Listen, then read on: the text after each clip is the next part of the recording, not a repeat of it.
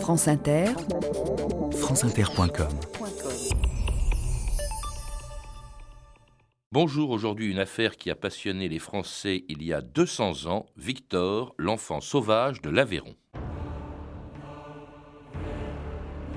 Citoyen, j'apprends qu'il a été trouvé dans votre département un jeune homme qui ne sait que pousser des cris confus et ne parle aucune langue. Je vous prie de me l'adresser sans délai. Lucien Bonaparte, ministre de l'Intérieur. «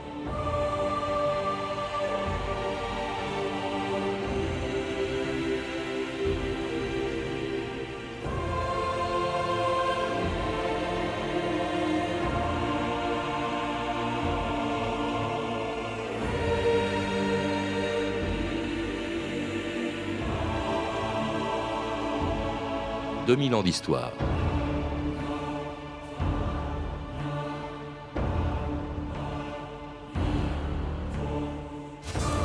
Complètement nu, hirsute, se nourrissant de glands et se déplaçant comme un animal, c'était un enfant d'une dizaine d'années qui errait depuis longtemps dans les forêts de l'Aveyron lorsque le 8 janvier 1800, il était débusqué par des chasseurs près du village de Saint-Cernin. Comme il était incapable de s'exprimer autrement que par des cris inarticulés, on ne savait pas d'où il venait, ni où, ni quand, ni pourquoi il avait été abandonné.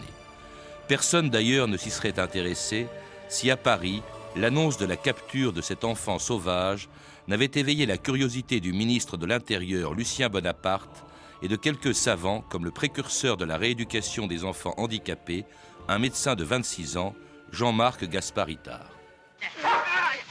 Gasparitar. Canton de Saint-Cernin. Un enfant de 11 ou 12 ans, entièrement nu, quasiment sourd et muet, cherchant des glands et des racines dont il fait sa nourriture, a été rencontré dans les bois de cône par trois chasseurs qui s'en sont saisis au moment où il grimpait sur un arbre pour se soustraire à leur poursuite. Conduit dans un hameau du voisinage. Si je pouvais faire venir cet enfant à Paris, il me serait possible, en l'examinant, de déterminer enfin quels sont le degré d'intelligence et la nature des idées d'un adolescent, privé dès son enfance de toute éducation pour avoir vécu entièrement séparé des individus de son espèce. Anne Keinec, bonjour. Bonjour. C'était François Truffaut, à la fois acteur et réalisateur d'un film dont on a beaucoup parlé il y a une trentaine d'années euh, et dont on vient d'entendre un extrait, L'enfant sauvage ou l'histoire d'un adolescent découvert il y a plus de 200 ans dans la forêt, dans une forêt de l'Aveyron, et alors qui est un des personnages aussi de votre roman historique qui s'appelle Céleste ou les mystères de l'an neuf. Céleste qui en fait dans votre livre euh, était chargé justement de garder cet enfant dont l'histoire a vraiment marqué les Français de l'époque. Ils étaient passionnés par la découverte de cet enfant, alors que des enfants abandonnés, des enfants sauvages comme on les appelait, il y en avait pas mal à l'époque. Il y en avait énormément puisque on en dénombre à, peu près en 1785 environ 40 000 déjà, et que la période révolutionnaire va accentuer ce chiffre considérablement. Les enfants vont être abandonnés pour diverses raisons, principalement évidemment pour des raisons de misère. Euh, il y a également des enfants illégitimes, des enfants qui présentent des tares, qui ont des handicaps euh, divers et variés. Et euh, la période extrêmement troublée de l'époque, on passe de 40 000 à plus de 60 000 en 1800, ce qui est considérable. Et on pense aussi que les chiffres sont, qu'on a aujourd'hui sont peut-être en deçà de la réalité. La misère, je suppose aussi des enfants illégitimes dont on veut cacher la naissance, des enfants handicapés dont on ne veut pas se, se charger. Aujourd'hui, c'est quelque chose qui nous paraîtrait choquant. ça peut arriver. On verra d'ailleurs qu'il y a encore des cas, euh, sinon en France, du moins à l'étranger. Mais là, euh, à l'époque, il y en avait beaucoup. Alors celui-là, il va intéresser les gens surtout parce que il va être amené à Paris, il va être examiné par toutes les sociétés savantes de l'époque. Rappelez peut-être dans quelles circonstances on l'a euh, découvert, Anne. Alors la toute première fois qu'il a été aperçu, c'était dans le bois de la Cône, qu'on pourrait situer aujourd'hui à peu près la partie orientale du département du Tarn. Et c'est un enfant qui était nu, euh, qui fuyait à l'approche des hommes. Il est donc euh, examiné par euh, des, des, gens qui le guettent dans la campagne, qui n'arrivent pas à l'approcher. Finalement, ils arrivent à le capturer une première fois, donc en, en 1797, mais il s'échappe en chemin, donc on n'a pas de résultat cette fois-là. Il est aperçu une deuxième fois en 1798 à peu près au même endroit, où là, il est euh, conduit au hameau voisin, il s'échappe euh, au bout d'une semaine, je crois. Même chose, donc euh, il continue de s'échapper. Et ce n'est qu'en 1800, donc par un hiver très rigoureux, c'est au tout début de l'année, en janvier 1800, hiver extrêmement dur, un des plus durs de, de cette époque. où on le découvre de nuit. Il est tout seul, il erre dans, un, dans le jardin d'un habitant d'un hameau. Et là, euh, il n'oppose pas de résistance, donc on le conduit aussitôt à l'hospice le plus proche, qui est à Saint-Afrique, où il va rester euh, quelques semaines. Ensuite, il est conduit à l'hospice de Rodez. il, y a, il y, a un abbé là qui s'occupe beaucoup de lui. Hein. Absolument. Là, il est, il est un peu pris en charge par l'abbé Bonater, qui est un naturaliste éminent de l'époque et qui est très intrigué, qui est le premier en fait à s'intéresser au cas tout à fait extravagant de cet enfant. Et c'est lui qui, le premier, va prendre, euh, va faire un descriptif précis et scientifique de cet enfant. Il va examiner son, sa taille, son poids. Il va estimer approximativement que cet enfant est âgé de 10 à 12 ans, mmh. en examinant aussi sa dentition, etc. Et euh, il fait un descriptif. On, s'aperçoit que c'est un enfant qui, qui, ne parle pas, qui n'a aucun langage articulé. Bon, il a des cordes vocales, donc il crie. Alors il mord tous les gens qui l'approchent, il griffe. Euh, et ce qui est très très étonnant, c'est qu'il ne manifeste aucune émotion euh, à quoi que ce soit. Il a une fixité de regard, il est incapable de fixer son attention sur quoi que ce soit. Il n'a pas d'émotion et ce qui est très très curieux, c'est qu'il ne sourit pas, il ne pleure pas. Naturellement, il ne rit pas, si ce n'est une sorte de son guttural. Euh, il aime beaucoup les flammes, il aime, il adore courir nu dans la neige, il adore la pluie. Euh, en fait, il, a, comporte toutes les caractéristiques d'un animal. Voilà, il lappe, il ne boit pas, il, lappe, etc. Comment ça se fait qu'il soit, qu'il soit envoyé de Rodez, d'abord de Saint-Cernin à Rodez, à Saint-Afrique, puis à Saint-Afrique à Rodez, puis de Rodez à Paris euh, On a vu que le ministre de l'Intérieur, qui était le frère de Lucien Bonaparte, de, Bonaparte qui n'est pas encore Napoléon, on est à, à la fin du, du consulat, donc fait appel à lui. Et on le fait venir donc euh, à ce moment-là à la capitale. Voilà, parce qu'à l'époque, on est très très euh, intrigué par la frontière entre l'animalité et l'humanité. Et donc, comme vous l'avez dit, le ministre avant de cette découverte, il y avait à l'époque une société de savants qui était euh, tenu principalement par le docteur Pinel, qui était un illustre euh, aliéniste, et qui se dit, voilà, ce cas m'intéresse beaucoup, donc il faut absolument que je l'examine. Une société de savants qui va être chargée d'examiner, justement, il y a le docteur Pinel, il y a aussi un homme dont on va beaucoup parler, parce qu'il est très important, qui est un médecin aussi, Jean-Marc Gaspard euh, Itard, et alors donc ils veulent voir cet enfant sauvage arriver à Paris le 6 août 1800 et accueilli par une foule de curieux. Professeur Pinel, docteur Itard, le sauvage est sur le point d'arriver. Allons voir. Ne soyez pas nerveux. Vous êtes content, hein Il a mordu, il a mordu, docteur Taille, 1m39. Il doit avoir 11 ans. Peut-être 12. La peau fine, de couleur foncée. Yeux noirs, cheveux bruns. Quand il lève la tête, on aperçoit sur la trachée artère une suture de 40 mm environ qui semble être la cicatrice d'une plaie faite par un instrument tranchant. Sans doute, ceux qui l'ont abandonné ont-ils voulu l'assassiner. C'est possible, oui, je le crois aussi. Mais cette plaie ne peut pas être la cause de son mutisme, or il ne parle pas. À mon avis, la seule cause de son mutisme, c'est l'isolement dans lequel il a vécu jusqu'ici. Alors cette plaie que découvrent ceux qui l'examinent, c'est peut-être le seul indice qui permet au fond de savoir comment, pourquoi, dans quelles circonstances justement cet enfant sauvage, comme on l'appelle encore, il n'a pas le prénom que va lui donner le docteur Ita, euh, a, été, euh, a été abandonné en fait. Alors on n'aura jamais vraiment de preuves formelles, mais on peut penser justement au vu de la cicatrice dont Truffaut parle dans le film, effectivement une cicatrice très importante à la hauteur de la gorge, donc on, on en a conclu qu'il avait probablement était, euh, enfin que ses, ses, parents ou les gens qui en avaient la charge avaient essayé de le supprimer, de le tuer avant de l'abandonner, et qu'il avait survécu à, cette, à cet acte. Euh, et ça prouvait d'autant plus qu'il était un enfant robuste, mmh. d'ailleurs, s'il avait survécu à ça. Ce qui est d'étonnant, c'est le, c'est le succès, enfin le succès si on peut dire, oui, parce que les gens se précipitent. Dès son arrivée à la capitale, tout le monde a appris, les journaux d'ailleurs ont, écrit des articles, euh, tout le monde était là à, accueillir cet enfant sauvage, à le regarder un peu comme une bête curieuse. Ah oui, c'était vraiment l'attraction du moment, vraiment, c'était une, on allait le voir comme une bête de foire, euh, toute la presse en parlait, on a même euh, écrit trois pièces de théâtre à son sujet, enfin inspirées du personnage. Et ce qui est amusant, c'est que beaucoup de, beaucoup de badauds et de curieux euh, pensaient naïvement qu'il allait être complètement, totalement extasié devant la découverte de la capitale, de Paris, de ses monuments. Or, pas du tout. Euh, Victor de Lavéan était naturellement complètement indifférent euh, à ce qui l'entourait, puisqu'il comprenait absolument pas de quoi il retournait. Quoi. Alors, comme il ne parle pas, comme euh, il, sent, euh, il est donc muet, comme il, peut, il paraît être sourd, on le met dans un institut qui est important, qui avait été créé quelque temps auparavant euh, par l'abbé de l'épée, qui s'était rendu célèbre en créant cet institut de sourds-muets, puis auquel avait succédé Roch Ambroise Sicard, qui était le nouveau patron de cet institut, et il y aura plus tard euh, Jean Casparita. Et alors, dans cet endroit, il est gardé par un domestique qui arrondit ses fins de mois en exhibant l'enfant sauvage comme une bête curieuse à tous ceux qui voulaient le voir. Ah, t'es là?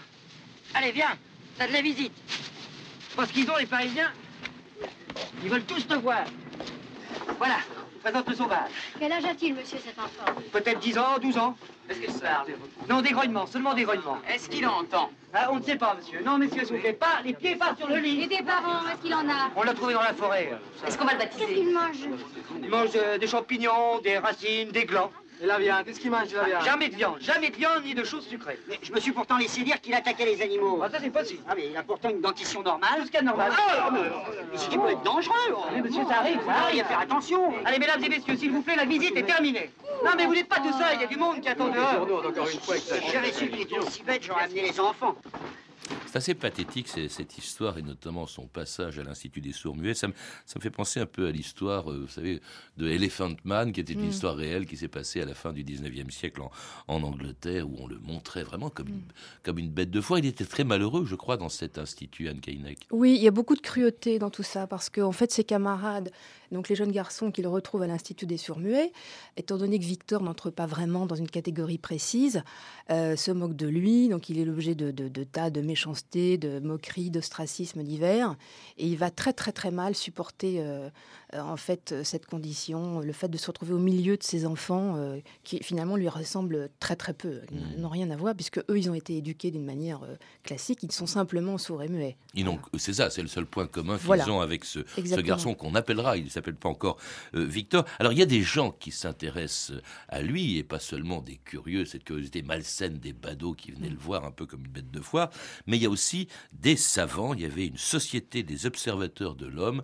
On s'intéressait beaucoup hein, à ce qu'on pouvait découvrir sur sur l'homme. On est à une époque où les savants sont choyés par le consulat, bientôt par l'Empire, et avec des, des savants qui sont tous aussi venu voir euh, justement l'enfant sauvage. Hein. Il y avait, il y avait des, des, savants comme Cuvier, je crois, comme Jussieu, qui viennent tous l'examiner. Voilà, exactement. Et tous ces gens sont dirigés par euh, un très célèbre docteur, un aliéniste très très illustre de l'époque, le plus illustre, qui s'appelait docteur Pinel, qui est un peu un, un précurseur de la psychiatrie en fait. Et c'est lui qui va réunir tous ces gens autour de lui pour examiner l'enfant et en faire un descriptif détaillé, savoir mais pourquoi est-il comme ça Quelle est la cause Etc. Et il va décider, après examen approfondi, que cet enfant est simplement un arriéré mental et que s'il a été abandonné, c'est parce qu'il était arriéré. Voilà. Mmh. Et que, en fait, il est incurable, il n'y a aucun progrès à en attendre, il est incapable de sociabilité ni d'instruction et qu'il restera comme ça jusqu'à la fin de sa vie. Euh, c'est un cas incurable et point. Et on n'a pas à y revenir. Alors c'est un point de vue que ne partage pas du tout le seul finalement de ces savants ou de ces médecins euh, qui se soient intéressés, qui éprouvaient semble-t-il de la compassion pour l'enfant sauvage, Jean-Marc Gasparitar qui veut l'arracher à l'Institut des sourds-muets. Cet enfant finira par mourir ici. Ce garçon est inférieur à tous les enfants que nous avons ici. Il est au-dessous de l'animal. La question n'est pas là. Ou plutôt, si même un animal, on s'occupe de lui, on essaie d'éduquer. Je ne vois aucune différence apparente entre lui et le malheureux idiot dont je m'occupe tous les jours à Bicêtre. Pour moi, ce n'est pas un enfant idiot. C'est simplement un enfant qui a eu l'infortune de passer 6, 7, peut-être 8 années dans la forêt, dans, dans une solitude et un isolement absolu. Vous croyez pouvoir faire quelque chose pour lui? Oui, je voudrais tenter de faire son éducation. Vous voulez l'emmener avec vous? Chez vous? Oui. Et comment ferez-vous? Ma gouvernante, Mme Guérin, s'occupera de lui. J'habite une maison en dehors de Paris, près du village des Batignolles. Et le docteur Itard va justement euh, amener cet enfant euh, sauvage chez lui. Il a joué un rôle très important dans cette histoire. Pourtant, à l'époque, il n'est pas du tout connu. Il a 26 ans à peine. C'est un gamin par rapport au professeur Pinel qui, lui, était persuadé que l'enfant sauvage était en fait un idiot. Voilà. C'est un jeune et brillant médecin. Donc, il a 25 ans. Il vient d'être. Euh, il a été, enfin, il est devenu médecin peu de temps auparavant. Et lui va prendre totalement le contre-pied de la théorie de l'illustre Pinel, qui est beaucoup plus euh, aguerri, expérimenté. Et il va se poser la question suivante, il va se dire, est-ce que plutôt que d'avoir été abandonné parce qu'il était arriéré, est-ce que cet enfant plutôt n'est pas arriéré parce qu'il avait été abandonné? Il renverse en fait la cause de, ce cas. Et il se dit finalement, est-ce que si j'arrive à développer un peu ses sens et à l'éduquer, est-ce que je ne peux pas en tirer quelque chose, au moins avoir un progrès, euh, un minimum de sociabilité et d'instruction Et peut-être, enfin, pour lui, tout espoir n'est pas perdu. Il, pense tout à fait l'inverse. Il se lance un défi à lui-même, parce que sa carrière débute, il se lance un défi à lui-même et à la science qui est vraiment, qui est, ce qui est un peu culotté, il faut le dire, et très moderne pour l'époque. Oui, parce que, bon, il va essayer de, le rééduquer. Euh, c'est vrai que c'est la question, au fond, euh, que l'on se pose. Euh, il, est, il, est, manifestement, il se comporte vraiment comme un sauvage. Hein. Je crois qu'il était totalement désinhibé, il se masturbait devant Voilà, tout le comme un, un, petit animal. Complètement. Au début, on a la curiosité pour lui. On, l'envoie même voir le ministre de l'Intérieur de l'époque, donc Lucien Bonaparte, mhm. qui sera remplacé plus tard par, par Chaptal. Il se comporte très simplement. Alors au début, il amuse, ensuite, il intéresse plus grand monde. Et c'est à ce moment-là, justement, que euh, Itard, que que Jean-Marc Gasparitar le, prend, euh, en compagnie d'ailleurs d'une femme qui a elle aussi beaucoup compté, et qui était Madame Guérin, hein, celle qui a peut-être inspiré le personnage de Céleste dans votre roman, Anne Keinec. Un petit peu, oui, oui. Hein Quoique le personnage de Madame Guérin existe aussi. Mais en fait, Itard est convaincu que euh, cet enfant, il est comme il est uniquement parce qu'il a eu un manque, non pas une, c'est pas une déficience cérébrale, mais c'est une déficience affective, culturelle, et que si l'on lui rend ce qui lui a manqué sur ce plan-là, on peut arriver à quelque chose. Voilà. Autrement dit, au, lieu de se contenter de l'observer euh, euh, comme une espèce de cobaye, là, il cherche à le rééduquer. Alors, en commençant euh, par essayer de lui rendre ce qu'il n'a pas et qui permettrait de comprendre beaucoup de choses, de lui rendre la parole. Attendez, Madame Guérin, vous allez me demander du lait devant lui. Je voudrais du lait. Voilà, Madame Guérin, voilà du lait. Lait. Bravo J'ai l'impression qu'il m'a entendu parler. Oui, c'est curieux, ce n'est pas la première fois qu'il se retourne quand on parle derrière lui. Oh Je crois qu'il reconnaît l'endroit d'où vient le son et qu'il réagit surtout au son haut. S'il n'est pas vraiment sourd, il pourra peut-être réussir à parler. Peut-être. Notre pauvre sauvage. Il n'a même pas de nom. Et puisqu'il est particulièrement sensible au son haut, on pourrait peut-être lui trouver un nom en haut. Aurélien, Oscar, Nestor. Victor? Vous avez vu? Il aime ce nom-là. Tu t'appelleras Victor.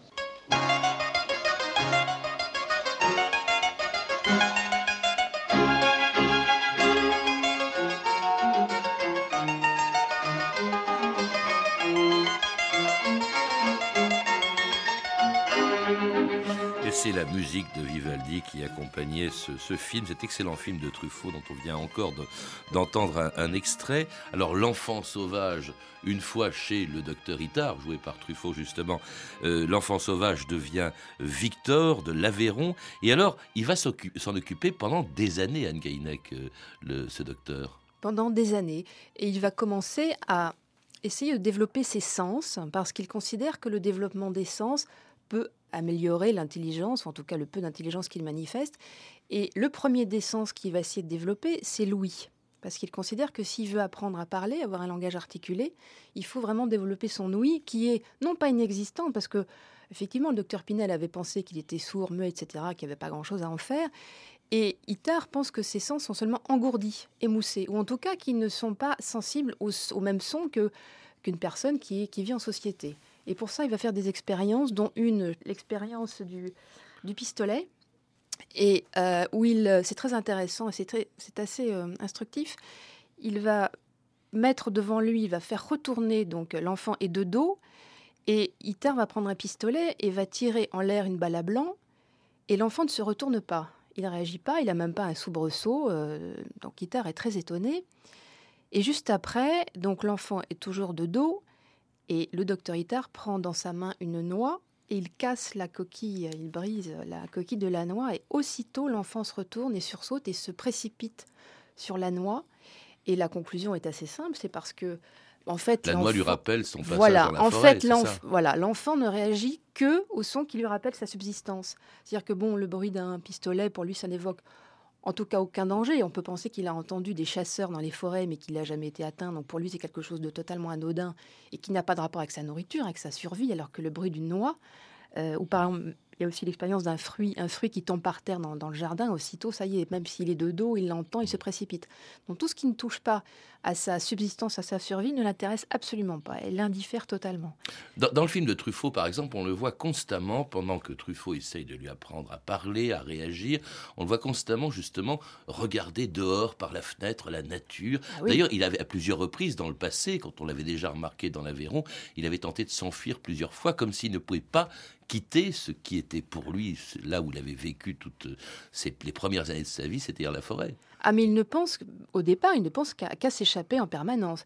Et même euh, plusieurs fois, le docteur Itard l'emmène en promenade, donc il l'emmène dans un fiacre voir des, des amis euh, dans les environs. Il, à chaque fois, il ouvre la porte du fiacre, il, il s'échappe. Itard est obligé de courir après, euh, Madame Guérin aussi. il s'échappe, on le, trouve, on le retrouve de nombreuses fois en haut des arbres, chez les voisins, dans les campagnes, etc. Il ne pense qu'à retrouver son milieu naturel. Donc c'est tout à fait euh, parlant. Il, paraît aussi que le, le docteur Itard essayait de provoquer quelque chose dont il était totalement dépourvu, c'est des émotions. Oui. Alors, il y a quelque chose d'intéressant aussi parce que cet enfant donc ne manifestait aucune émotion euh, positive ou négative, hein, pas de tristesse, pas de joie, pas de, pas de rire, pas de satisfaction.